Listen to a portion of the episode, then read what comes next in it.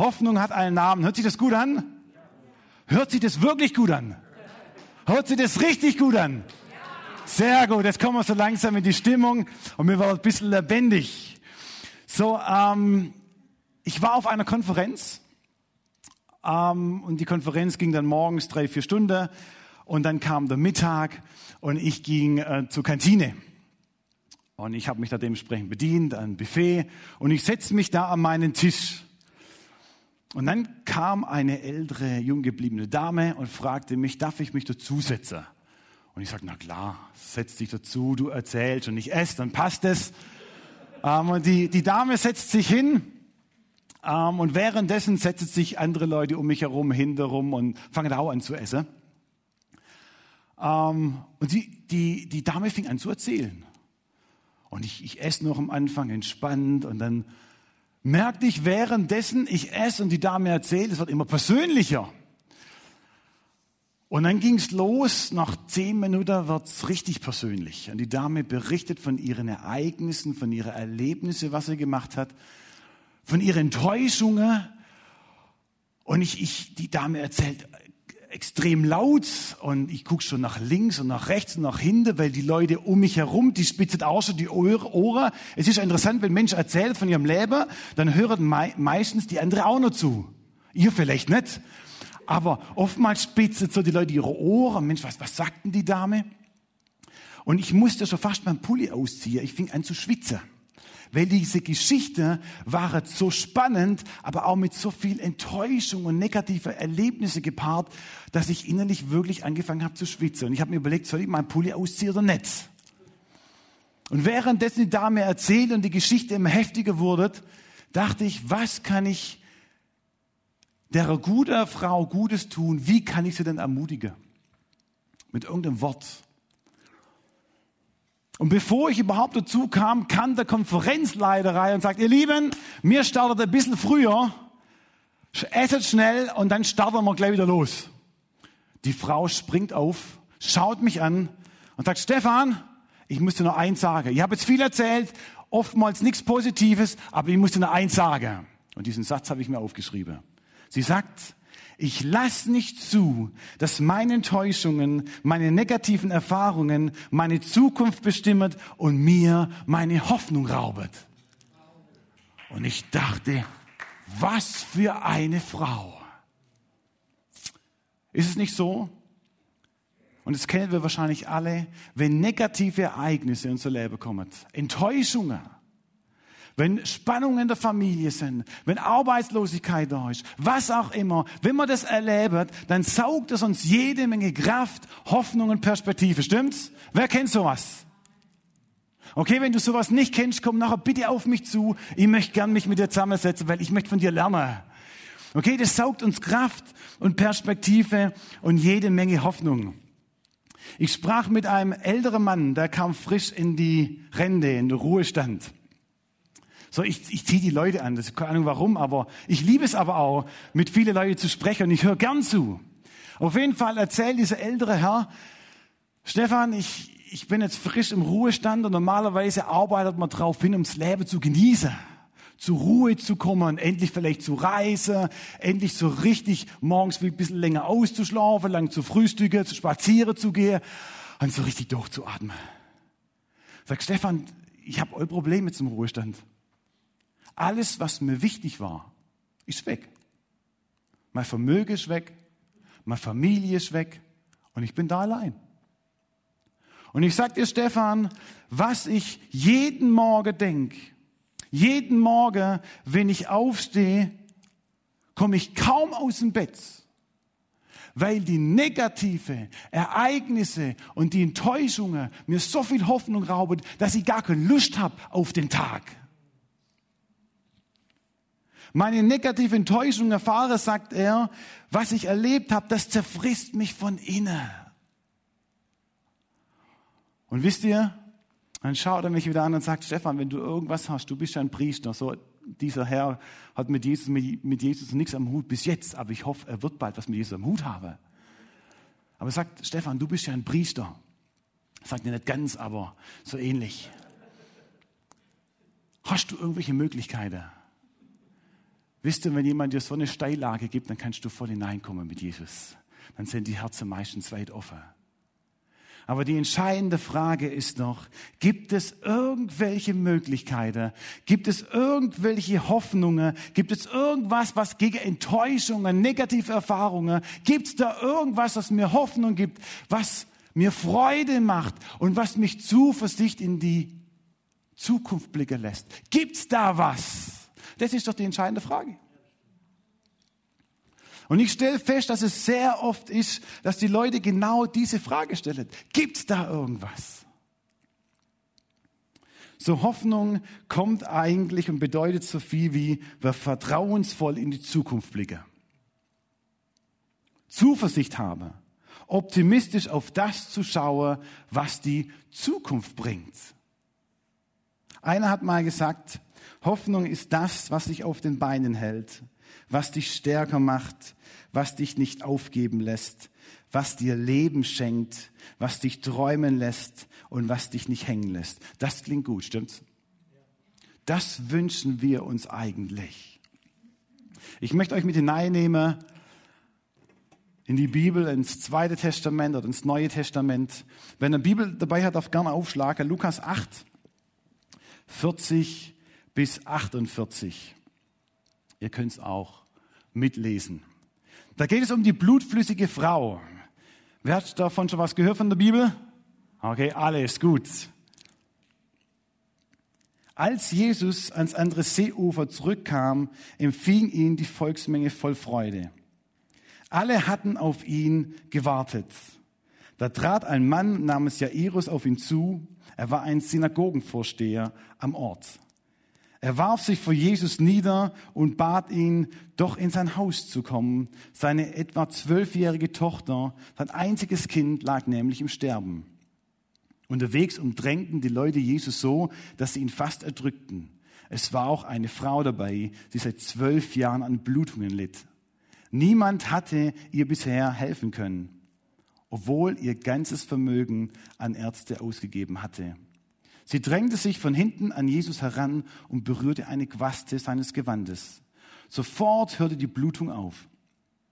Jesus fragte, wer hat mich berührt? Niemand wollte es gewesen sein. Und Petrus sagte, Herr, die Leute umringen dich so und erdrücken dich fast. Aber Jesus erwiderte, jemand hat mich berührt. Ich spüre es. Wie heilende Kraft von mir ausging. Als die Frau merkte, dass ihr Tun nicht verborgen geblieben war, trat sie zitternd vor und warf sich vor Jesus nieder. Von dem ganzen Volk erklärte sie, warum sie ihn angefasst hatte und dass sie im selben Augenblick geheilt worden war. Jesus sagte zu ihr, meine Tochter, dein Vertrauen hat dir geholfen. Geh in Frieden.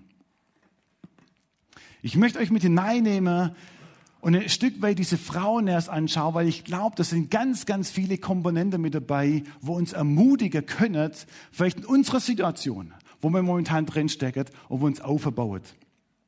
Da heißt es gleich zu Beginn, alle haben auf ihn gewartet. Also wir müssen uns vorstellen, da wo damals Jesus war, da waren nicht nur ein, zwei, drei, vier Leute, da war eine ganze Masse. So, wir wissen von manchen Überlieferungen, äh, wo Jesus war, da waren 5000 Männer, bei der Speisung der 5000 zum Beispiel. Da waren aber die Frauen, Kinder noch nicht mit dazugezählt. Man geht von 15 bis 20.000 Leute aus. Man weiß, dort, wo Jesus war, da waren zigtausend Leute und die Städte waren leer. Und genauso hier waren dort ganz, ganz viele Leute auf ihn. Die Volksmenge war dort. Und Jesus legt da mit seinem Bödle, äh, mit seinem Ruderboot und die Leute stehen dort und, erwartet ihn. Und das Warten, was hier beschrieben wird, kommt vom Griechischen, heißt so viel wie erwartungsvoll, hoffnungsvoll.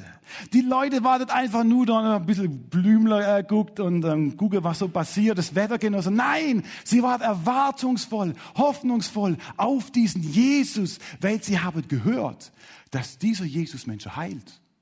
Sie haben gehört, dass dieser Jesus Hoffnung bringt. Sie haben gehört, dass dieser Jesus ermutigt. Und sie waren erwartungsvoll und hoffnungsvoll am Seeufer. Und sie hatten eine riesen Erwartung an Jesus. Sie trautet ihm alles zu. Dietrich Bonhoeffer sagte, und warum sollen wir uns unsere Hoffnung schämen? Nicht unsere Hoffnung werden wir uns einst mal schämen zu haben, sondern unsere ärmlichen und ängstlichen Hoffnungslosigkeit, die Gott nichts zutraut. Je mehr ein Mensch zu hoffen wagt, desto größer wird seine Hoffnung. Die Menschen, was vor Ort waren, sie hatten Erwartungen und sie hatten Hoffnungen an diesen Jesus. Liebe Gemeinde, ich möchte uns heute Morgen auffragen, haben wir auch Erwartungen, hoffnungsvolle Erwartungen? Haben wir auch hoffnungsvolle Erwartungen an diesen Jesus, dass er uns anrührt heute Morgen, dass er uns begegnet, dass er uns aufbaut, dass er uns ermutigt, vielleicht sogar, dass uns heilt? Weniger die Erwartungen zu haben an den Moderator, dass uns ja gut hineinführt in den Gottesdienst. Der muss richtig gut angezogen sein. Das muss alles passen. Der muss die richtigen Worte finden. Weniger die Erwartungen des Lobpreisteams zu setzen, dass das Lobpreisteam die richtige Lieder spielt, was mein Herz so richtig zum Schmelzen bringt. Weniger die Erwartungen zu setzen an den Prediger. Der muss heute Morgen so richtig liefern. Der muss die richtige Botschaft bringen heute Morgen. Sondern die Erwartung zu haben, Jesus, begegne du mir. Begegne du mir in meiner Situation. Bau du mich auf. Stärk du mir. Wäre das eine gute Erwartung? Amen. Und die Leute waren mit Erwartungen da. Und die Leute, die Volksmenge, die auf Jesus wartet, da waren da ganz viele Kranke drin. Wir lesen von Jairus, der wird mal kurz betont, dass seine Tochter im Sterbe lag. Der war mittler drin, der wollte zu Jesus. Und viele andere waren auch noch drin, die wird gar nicht erwähnt. Aber wir hören von einer blutflüssigen Frau, die war auch mittler drin, mit Erwartungen in der Volksmenge. Und sie wartet auf diesen Jesus. Und sie war erwartungsvoll. Wisst ihr, wenn man uns diese Frau jetzt erst anschaut, dann stellt mir fest, dass es eigentlich schon ein Wunder ist, dass diese Frau überhaupt noch eine Erwartung hat und irgendeine Hoffnung hat. Diese Frau, wir wissen, dass diese Frau aus ihr das Blut herausfloss. Eigentlich kann man sagen, das Leben fließt aus ihr heraus. Und wir schauen uns mal diese Frau näherst an und schauen ein bisschen hinter die Kulisse was diese Frau eigentlich alles zu ertragen hatte. So, wir wissen, sie hatte keine Kinder. Sie konnte auch keine bekommen. Was zu der damaligen Zeit ein Riesen, eine riesige Dramatik war und das schwerste Unglück für eine Frau. Können wir uns heute gar nicht groß vorstellen. Die Leute haben mit einem Finger auf einem gezeigt, wenn jemand krank war nach dem Motto, das ist die Strafe Gottes. Krankheit galt damals als lange Zeit als Strafe Gottes für ein Fehlverhalten. Die Leute haben im Finger auf sie gezeigt, was die wohl falsch gemacht hat. Sie litt nicht nur unter der Krankheit, sondern sie litt auch noch unter des Missachtens und der Anklage von anderen Leuten. Dazu kommt, dass diese Frau keine Zukunftsperspektive hatte, wenn sie alt wird. So man braucht einen Mann oder Kinder, wo sie versorgt wird. Das hatte sie nicht. Als Frau war das ein absolutes Dilemma und die Perspektive war absolut gering. Und es war nicht alles, was wahrscheinlich noch viel schlimmer war. Damals gab es Vorschriften und die Frau galt als unrein. Und der Tora im Alten Testament wird beschrieben, was es heißt. Und ich lese es euch mal vor.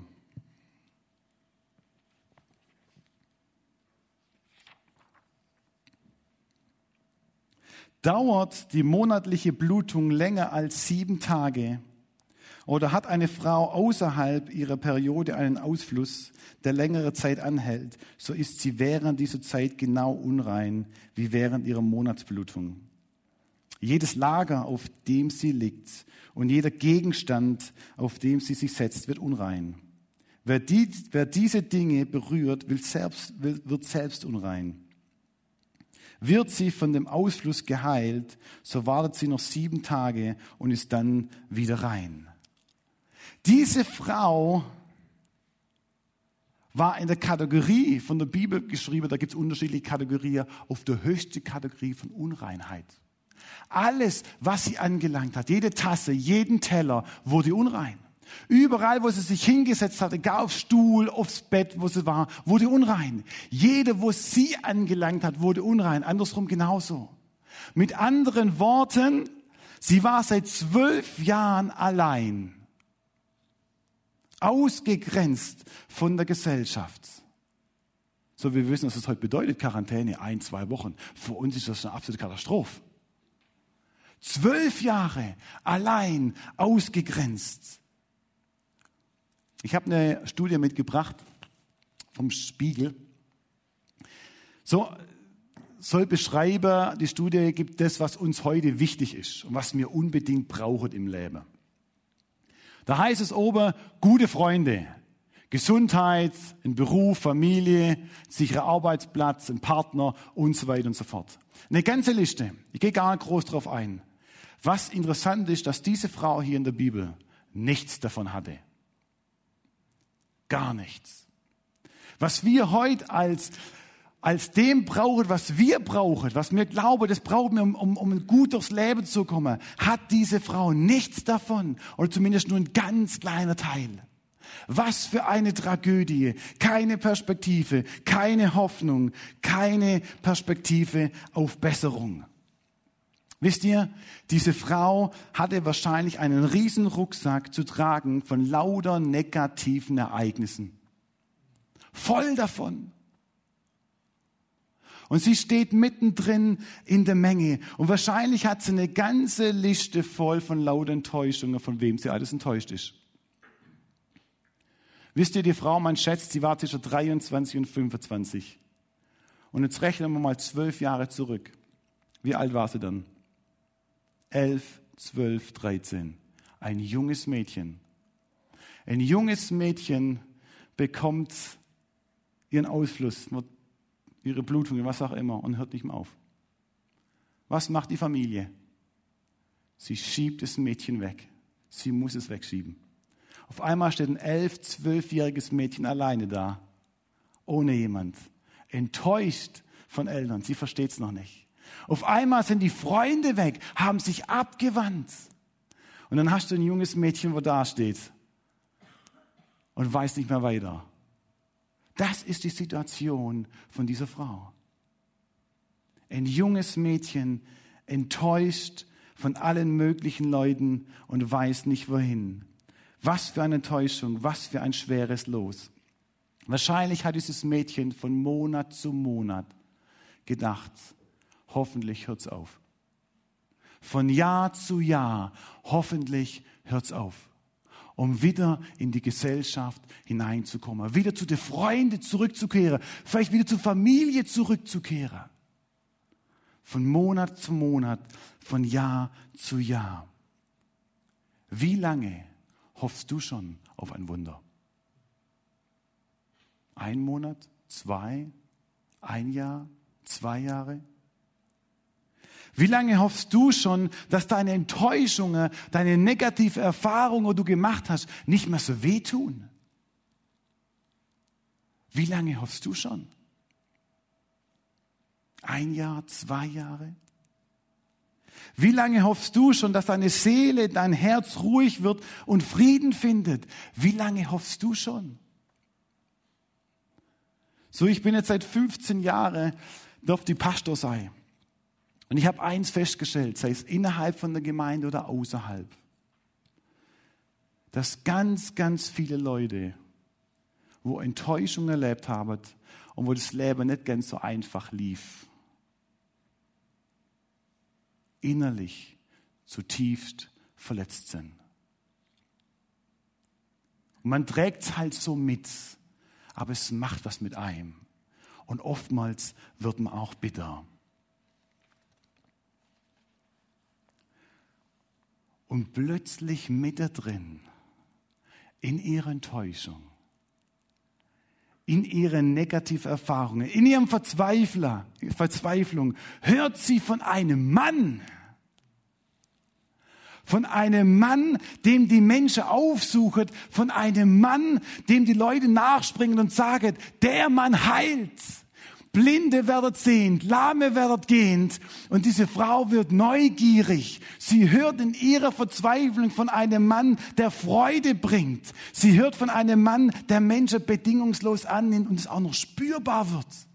Sie hört von einem Mann, der Hoffnung spendet. Sie hört von einem Mann, der Frieden schenkt. Sie hört von einem Mann, der bedingungslos liebt. Sie hört von einem Mann, der heilt. Wisst ihr, alle Schwabe wären umsonst wären nachgegangen. Wisst ihr warum? Weil es umsonst war. Zuvor musste, musste sie bezahlen, ihr ganzes Vermögen hat sie dabei ausgegeben, nur um gesund zu werden. Und es, sie wurde nicht gesund. Und sie hört von diesem Mann und ihre Augen fangen wieder an zu leuchten. Sie hört, Menschenskind, da gibt's jemanden, da gibt's eine Hoffnung. Ich habe über Jahre Ärzte aufgesucht, da hat's nicht funktioniert. Im Gegenteil, es wurde immer schlimmer. Und sie hört von einem Mann, wo Blinde sehend werden, ein Mann, wo hilft, ein Mann, wo Hoffnung hat. Und ihre Augen fangen an zu leuchten. Und Hoffnung keimt auf. Zwölf Jahre. Eine halbe Kindheit. Und dann hört sie von einem Mann. Könnt ihr euch vorstellen, was das für die Frau bedeutet? Hoffnung.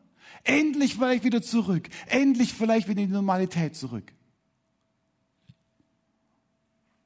Hoffnung hat einen Namen. Wie heißt dieser Mann? Hoffnung hat einen Namen. Wie heißt dieser Mann? Können wir das mit ein bisschen mehr Leidenschaft sagen? Hoffnung hat einen Namen. Wie heißt dieser Mann? Jesus. Und diese Frau hört von diesem Jesus. Hast du schon mal von diesem Mann gehört? Jesus? Von dem man sagt, er ist der Freudenschenker, der Hoffnungsbringer, der Friedensbringer, der Lebensspender. Hast du schon mal von diesem Mann gehört? Diese Frau hört von diesem Mann und sie macht sich auf die Suche. Sie bleibt nicht stehen. Sie macht sich auf. Ich habe einen Artikel mitgebracht und habe ich gelesen in der Frankfurter Allgemein. Forscher und Liebende könnten nicht finden, wenn sie nicht suchten. Sie könnten nicht suchen, wenn sie nichts zu finden hofften. Das stimmt. Wir treffen keine Verabredungen, führen nicht in den Urlaub, gingen nicht zur Arbeit, wenn wir nicht hofften, dass es gut für uns wäre. Kinder kämen nicht zur Welt, wenn Eltern nicht hofften, dass diese einmal Ja sagen zu ihrem Leben. Hoffnung ist der Stoff, aus dem unser Leben, unsere Seele gemacht sind, hat der französische Philosoph Gabriel I geschrieben. Anders ausgedrückt, wer keine Hoffnung hat, der erstickt an der Gegenwart.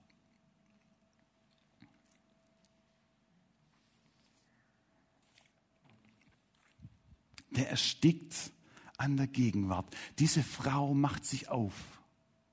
Sie sucht. Sie bleibt nicht stehen und sie sucht. Sie spürt diese Hoffnung. Wisst ihr, das ist ein ganz sensibler Punkt für manche. Und ich habe mir überlegt, wie sagt man, wie schneidet man vielleicht diesen Punkt ein bisschen an. Aber es gibt Zeiten und Momente, wo es nicht reicht, stehen zu bleiben. Es gibt Zeiten und Momente im Leben, wo es nicht reicht, stehen zu bleiben. Und ich habe sehr viele Gespräche schon gehabt, wo es wirklich jeglichen Grund gab, einfach stehen zu bleiben oder rückwärts zu gehen oder sich einzugraben. Ich habe mit sehr vielen Menschen gesprochen. Und vielleicht bist du hier heute Morgen, du denkst oder du spürst, du hättest wie so ein Anker an deinem Fuß. Du kommst nicht vom Fleck. Und du willst auch gefühlt gar nicht vom Fleck kommen, weil der Leben so schwer geworden ist.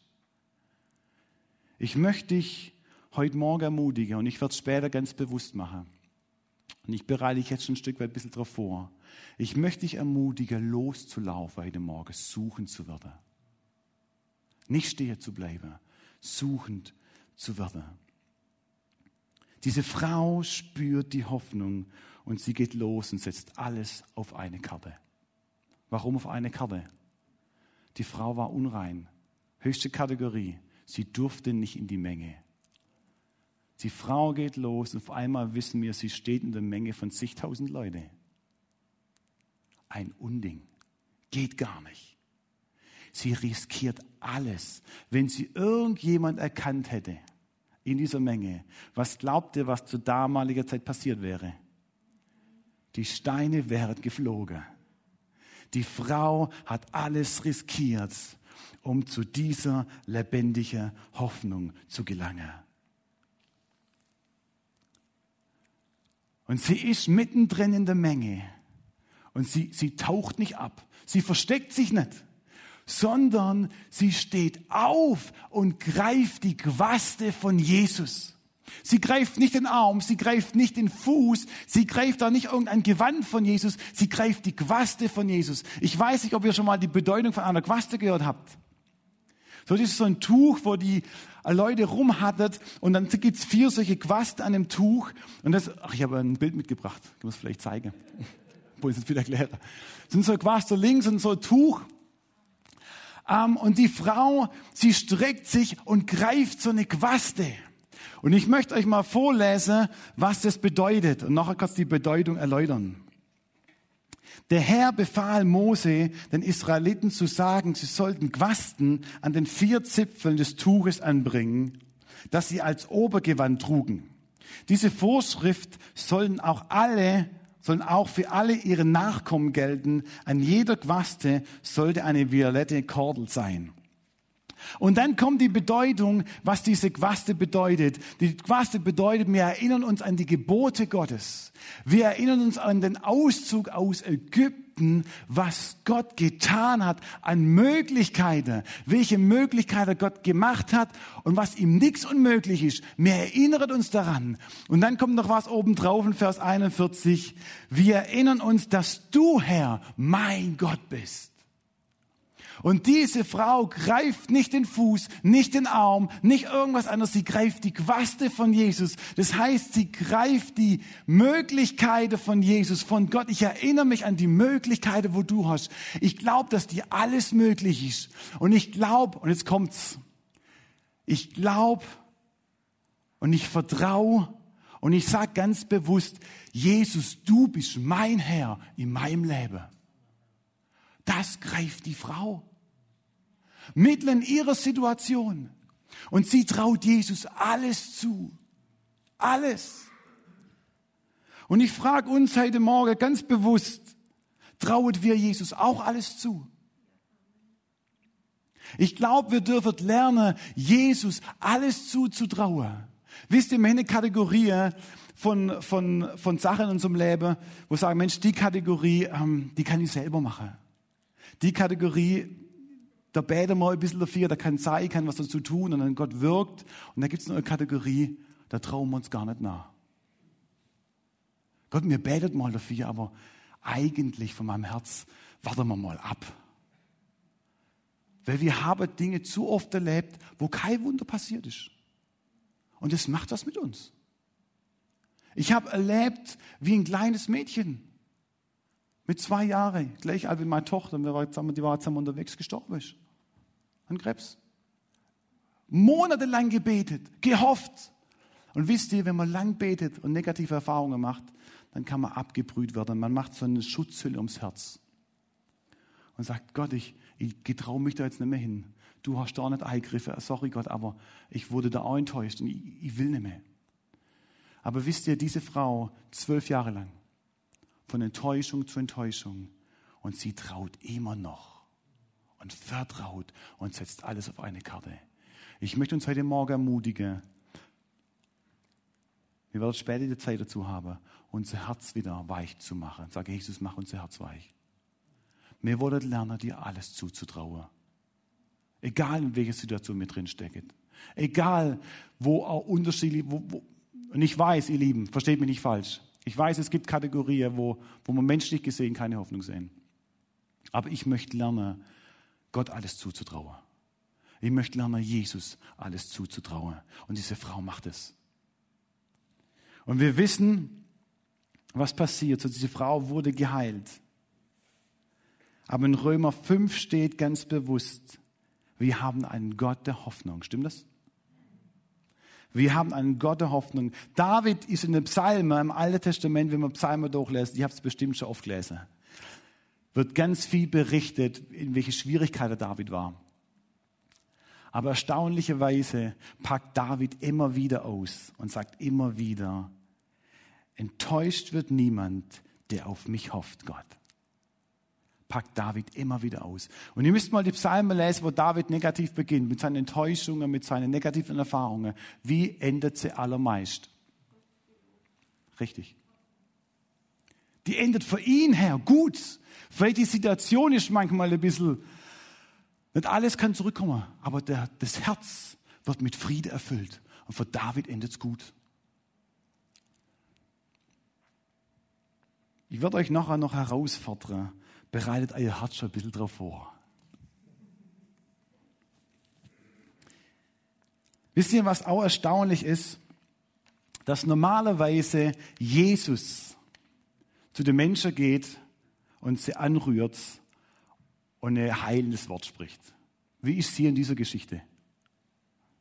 Da kommt eine Frau und ist so unverschämt und bedient sich. Das ist eine ganz andere Reihenfolge, wie Jesus normalerweise gewöhnt war. Und diese Frau bedient sich an Jesus. Und erstaunlicherweise, Jesus ist ja gar nicht, gar nicht wütend. Er ist ja gar nicht stinkig.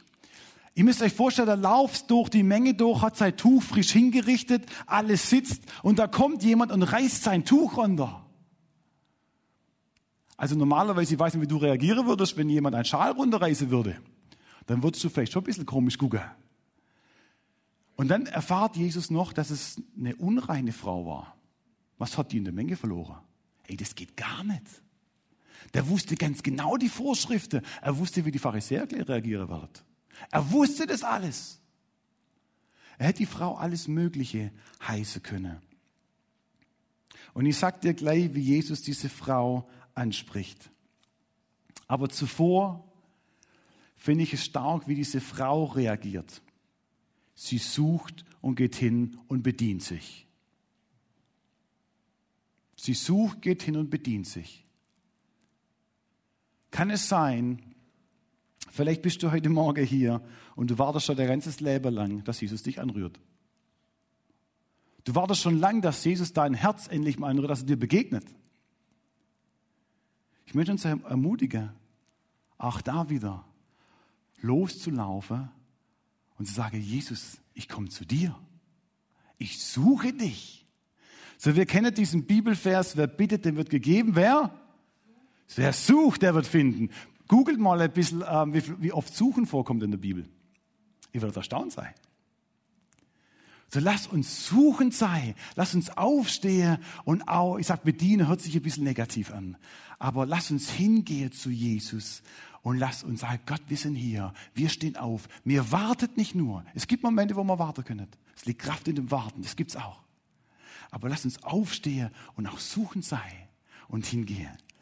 Und wisst ihr, was wichtig ist zu verstehen, ist, wenn wir aufgehen und suchen sind und auch zu dieser Frau oder zu Jesus, so wie diese Frau gemacht hat, zu Jesus gehen, ist wichtig zu verstehen, wie Jesus reagiert. Und Jesus reagiert hier nicht böse, im Gegenteil.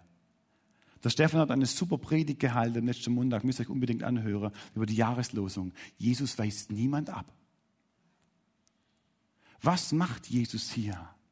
Und das sagt Jesus nur einmal in diesem Kontext. Nur einmal. Er sagt, meine Tochter. Sagt Jesus nur einmal. Meine Tochter. Das ist ein Ehretitel, das ist was Besonderes. Er heißt, diese Frau willkommen in der Jesusfamilie. Er heißt, sie willkommen in der Jüngerschaft. Er heißt, sie willkommen zu Hause. Er heißt, sie willkommen bedingungslos geliebt. Er heißt, sie willkommen in der Gemeinschaft. Mit anderen Worten, er gibt dir alles, was sie braucht.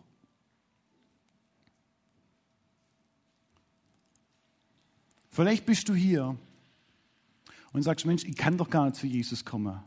Ich habe Fehler in meinem Leben. Ich kann mich doch nicht einfach bedienen. Wie denkt denn Jesus von mir? Das geht doch gar nicht. Wisst ihr, wenn diese Frau unrein zu Jesus kommen darf, und Jesus schaut sie an und die Frau bedient sich auch noch unverschämt. Wisst ihr, und Jesus heißt sie mit Tochter willkommen. und heißt sie willkommen. Was glaubt ihr, wie Jesus mit dir reagieren würde? Egal, was du für Fehler hast, egal, was in deinem Leben drin ist, Jesus weist dich nicht ab und Jesus heißt dich willkommen und gibt den Ehretitel, hey mein Sohn, meine Tochter, schön, dass du da bist, herzlich willkommen in meiner Familie. Das Beste, was du machen konntest, mit deinem Versagen, mit deinen Fehlern, mit dem, was dich beschäftigt, zu mir zu kommen. Herzlich willkommen. Ist das eine gute Botschaft? Jesus heißt diese Frau willkommen. Was brauchst du heute Morgen? Und ich weiß, vielleicht ist die Frage ungewöhnlich. Was brauchst du heute Morgen?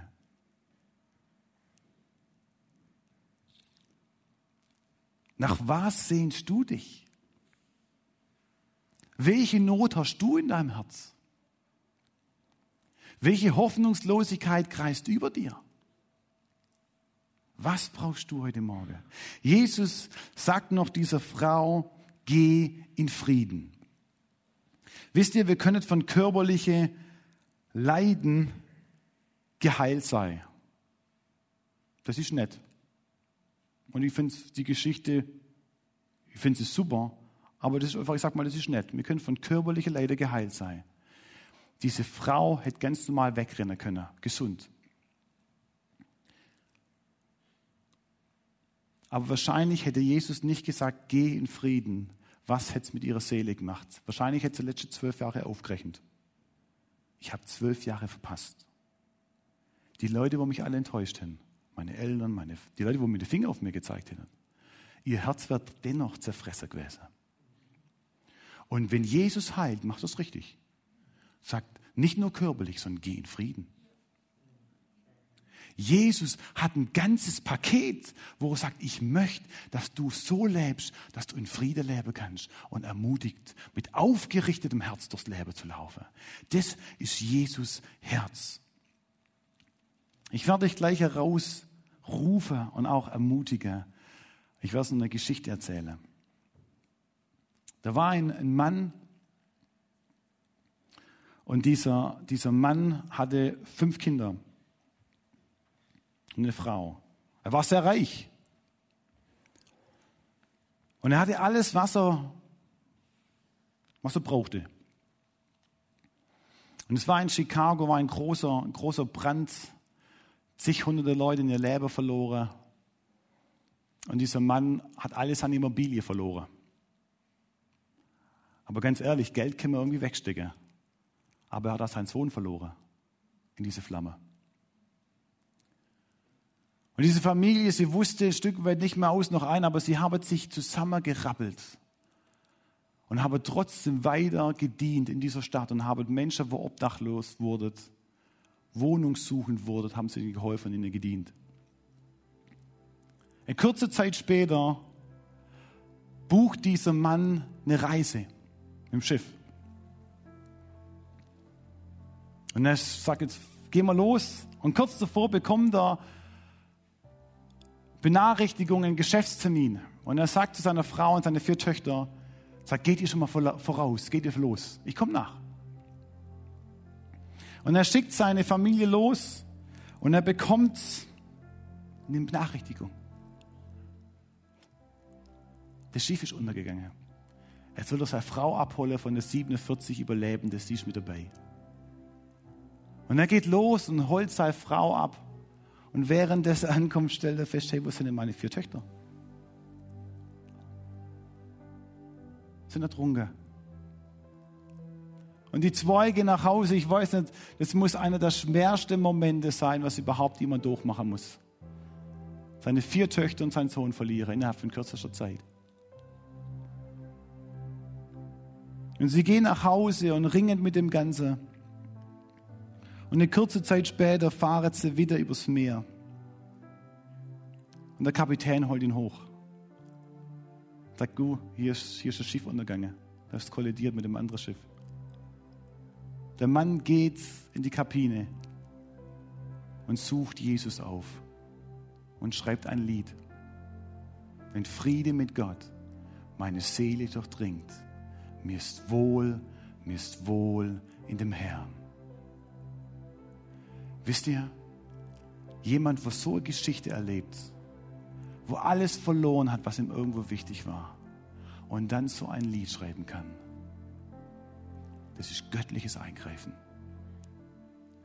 Diese Frau in der Bibel, wo alles Mögliche verloren hat, innerhalb deren zwölf Jahren, wo sie junges Mädel war.